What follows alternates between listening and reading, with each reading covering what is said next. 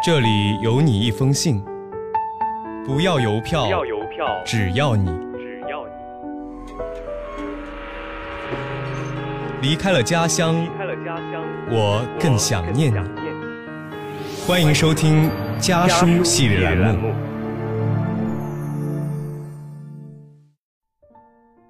大家好，我是小韩，来自昆明，我在南京大学，距离我的家乡两千七百公里。这是我写给爸爸妈妈的信。爸妈，你们那儿最近天气怎么样？应该还是挺舒服的吧？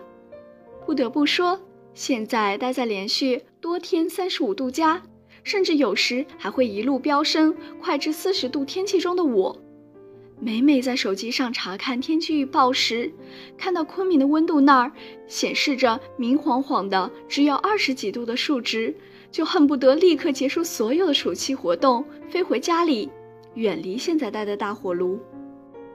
还记得昨天和你们视频通话的时候，你们问我暑假里在活动开始前有什么出行安排，我几乎是脱口而出：这么热的天，出去生人都要变成熟人了，还是待在室内，空调、西瓜加 WiFi，简直赛过活神仙。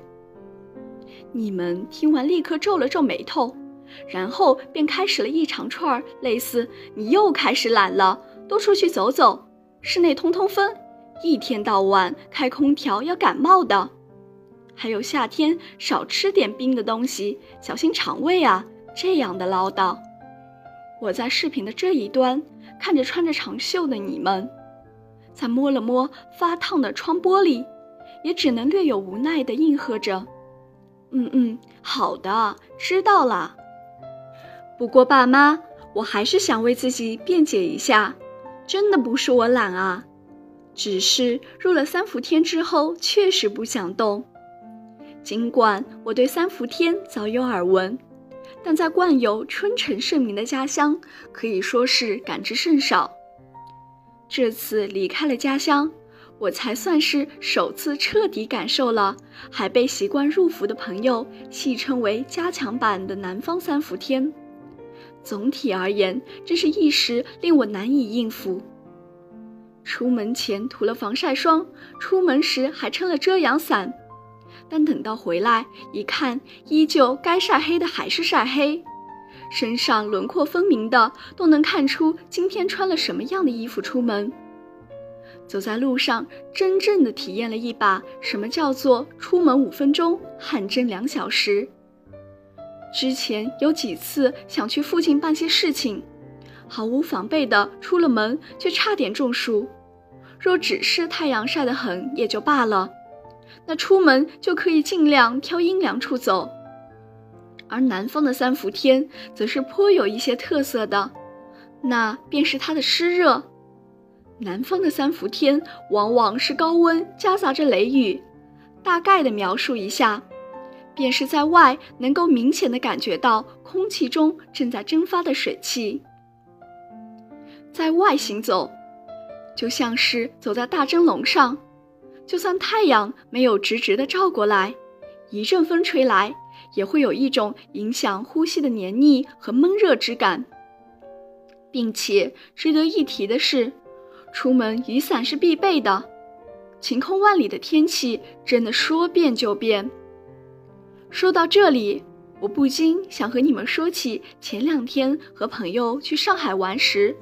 碰到的一边骄阳似火，一边竟然在下暴雨加冰雹的奇特经历，被网上各路网友调侃，怕不是要开水再放点冰块。当然，你们也不用我适应不过来。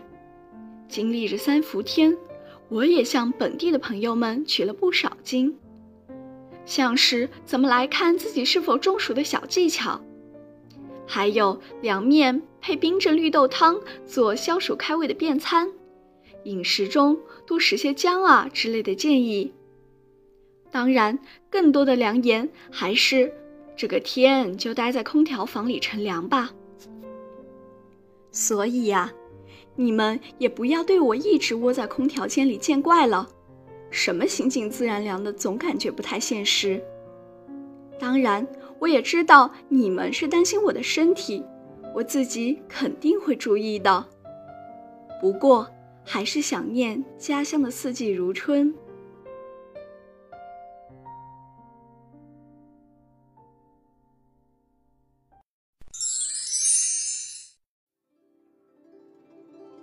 离家的路很短，回家的路却很长。本期节目到这里就要和大家说再见了，下期将由我的小伙伴继续为大家带来关于家书的故事。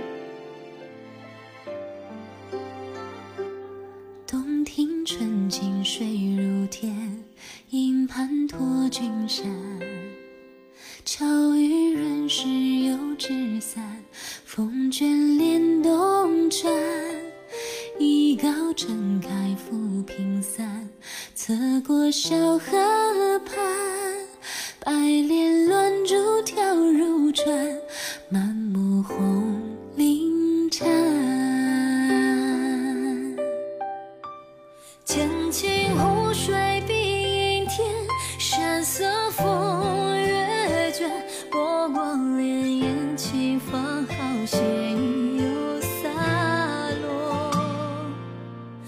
都卷不起。